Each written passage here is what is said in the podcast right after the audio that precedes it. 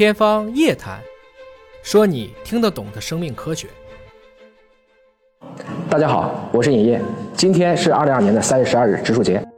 今天国家药监局连夜批准了五家新冠病毒抗原检测试剂，注意是自测版的用途。人类和新冠病毒已经对抗两年多了。那么截止到今年的三月四号，我们看到全球累计感染人次其实已经达到了四点三亿这么一个人次。那接种的疫苗总数呢，达到了接近一百一十亿剂次。我们的死亡人数也接近了六百万。在这个过程中呢，我们看到了，其实疫苗的这个接种啊，在全世界的分配还是不公平的。发达国家啊，其实它的接种率是偏高的，中国累计达到了三十一亿剂次，而很多的低收入国家，其实它的接种一剂的这个普及率也只有百分之十七。那也正是因为这样不同的公共卫生的一个状况，才使得啊，在各个国家和地区出现了不同的疫情传播的曲线，包括病死率。实际上，奥密克戎这个病毒呢，我们叫单股正链 RA 病毒，还是 RA 病毒之王，因为它的基因组有三万个碱基，它的突变。也是非常多的。从最开始的原始株到阿尔法株、贝塔株、伽马株、德尔塔株到奥密克戎株，那最近根据多个国家的研究结果来看呢，实际上奥密克戎已经从最开始的这个奥密克戎的原始株，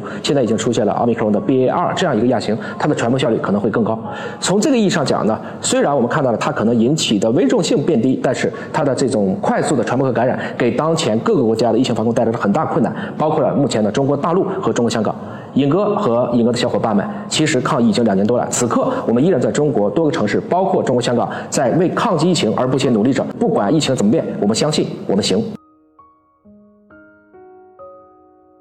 我身边拿来了一个瑜伽球啊，如果我用它比喻一个人类的细胞，大家猜一猜，一个病毒有多大？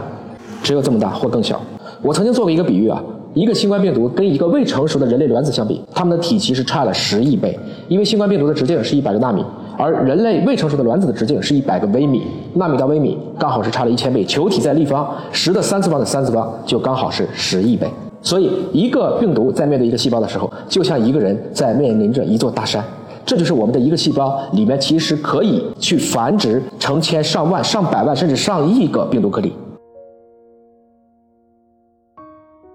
如果我把一个人类的细胞和一个病毒的细胞放成一个等大，那就是这个样子。这是我们一个人类的细胞，外面有细胞膜，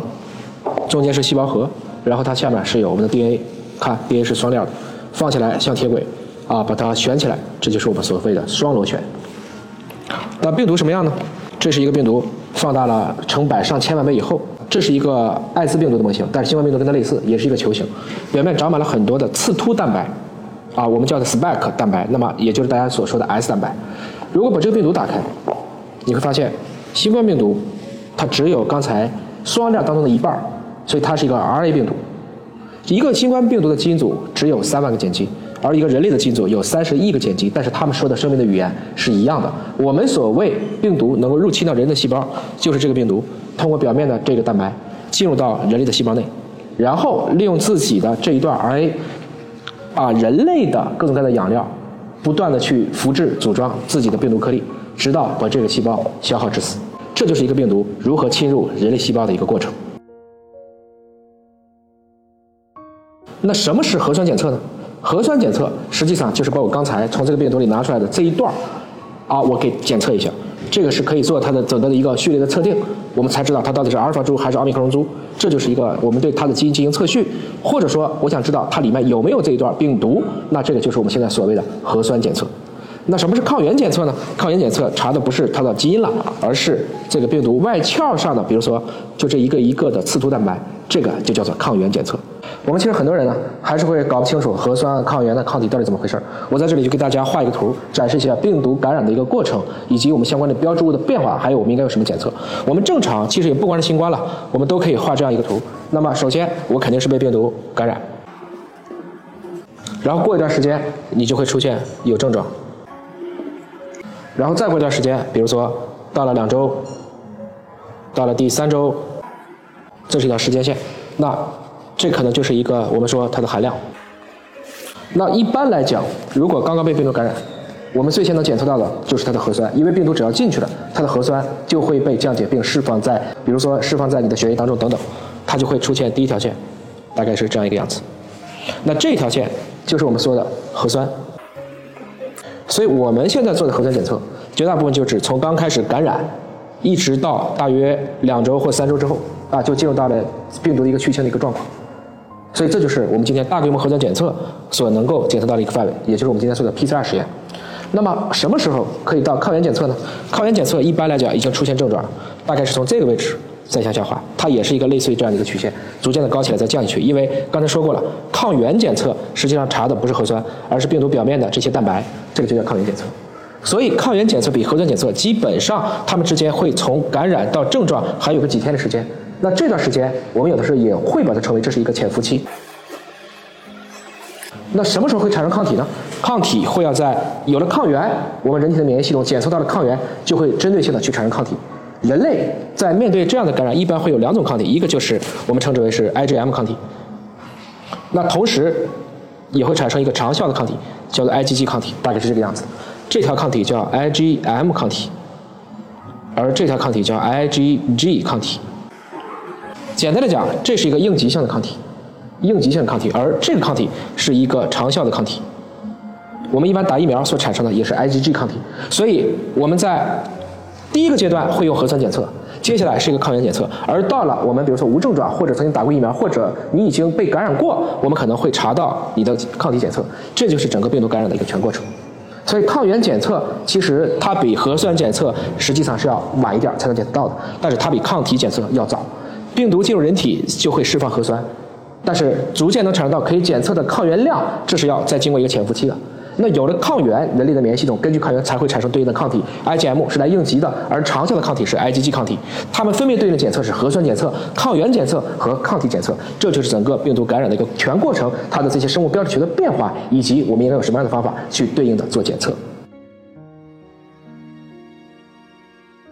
虽然这个试剂呢，在中国是刚刚的批准，但其实，在欧美发达国家用这个试剂已经早就用掉了上百亿剂次。实际上，两个原因，第一个原因呢，是在于其实非常多的发达国家，它已经不可能像中国组织起来如此大规模的核酸检测能力。第二个呢，也是因为病毒发生了变异。我们知道，在最开始的新冠病毒原始株的时候，这个病毒啊，主要是走下呼吸道，特别是到了奥密克戎株以后，这个病毒主要在上呼吸道进行一个快速的繁殖，这就使得我们原来的抗原检测即使灵敏度不变，但是因为病毒的含量多了，所以它今天具备了跟核酸检测更高的一致性。这个就是由华大基因下属的子公司华大因源在二零二零年获批的新型冠状病毒抗原检测试剂盒荧光免疫层析法，在今天它也获得了这个自测版的这个用途的批准。那么这款试剂盒实际上也有分成了专业版和自测版。实际上专业版呢，就是会配到了一个这样的一个 reader 啊，那这个 reader 是可以读取这个试剂相关的一个荧光的信号。荧光免疫层析法相比于常规的其他的免疫层析的方法，具有更高的灵敏度，比胶体金的灵敏度，通过全球的公开的数据来看，大概会灵敏二到五倍。此外，因为有这样一个阅读器，所以使得我们整个对这个结果的判读是更加的客观和精准。那么这个仪器是可以直接对接到医院的信息管理系统，从而使样本管理包括结果的保存更加的方便，更加的接入到疫情防控体系当中去。这个试剂呢，看名字好像挺复杂，我把它真正拿出来，你会觉得好像似曾相识。没错，这个就跟我们用的女性的验孕棒是一样的，只不过我们验孕棒查的是尿液当中的一种人绒毛膜促性腺激素，而这个里面用的实际上是要用我们的